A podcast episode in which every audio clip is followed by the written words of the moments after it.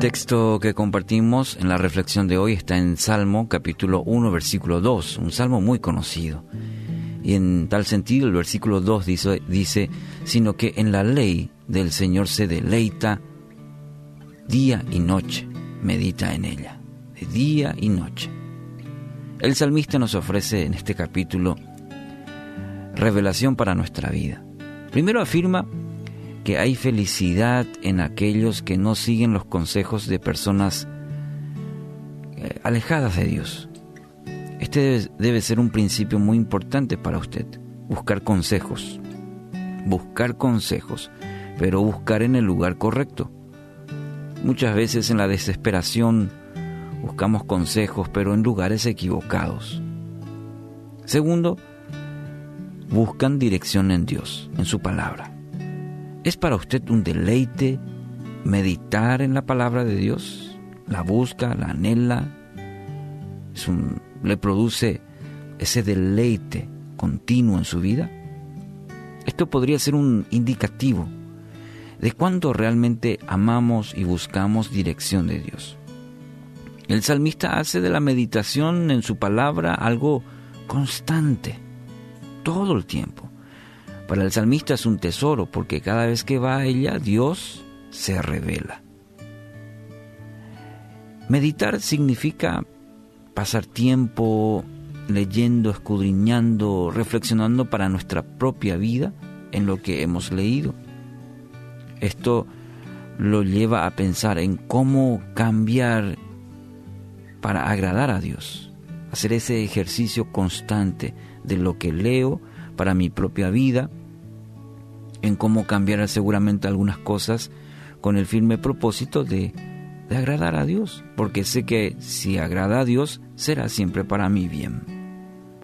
Conocer o leer la palabra es una cosa, pero meditar y aplicarla a mi vida tiene una riqueza mayor.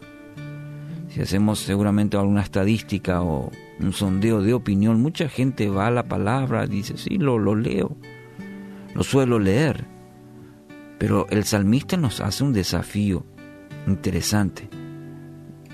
Meditar, en la ley medita, se deleita, día y noche, dice.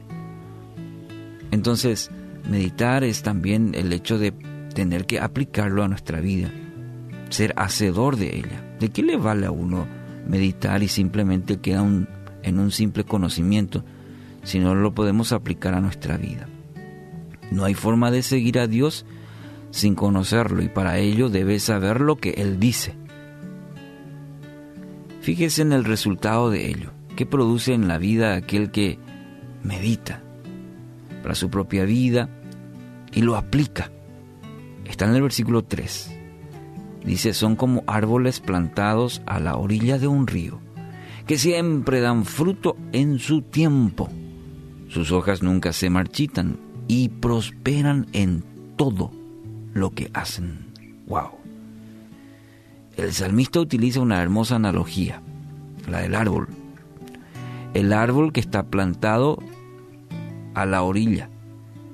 ¿Esto qué hace? Bueno, esto le permite absorber todo el agua, lo cual resulta en un fruto abundante.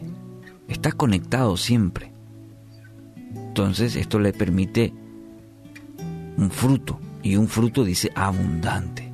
Y dice el, salmista, así mismo será su vida espiritual, el fundamento de su vida.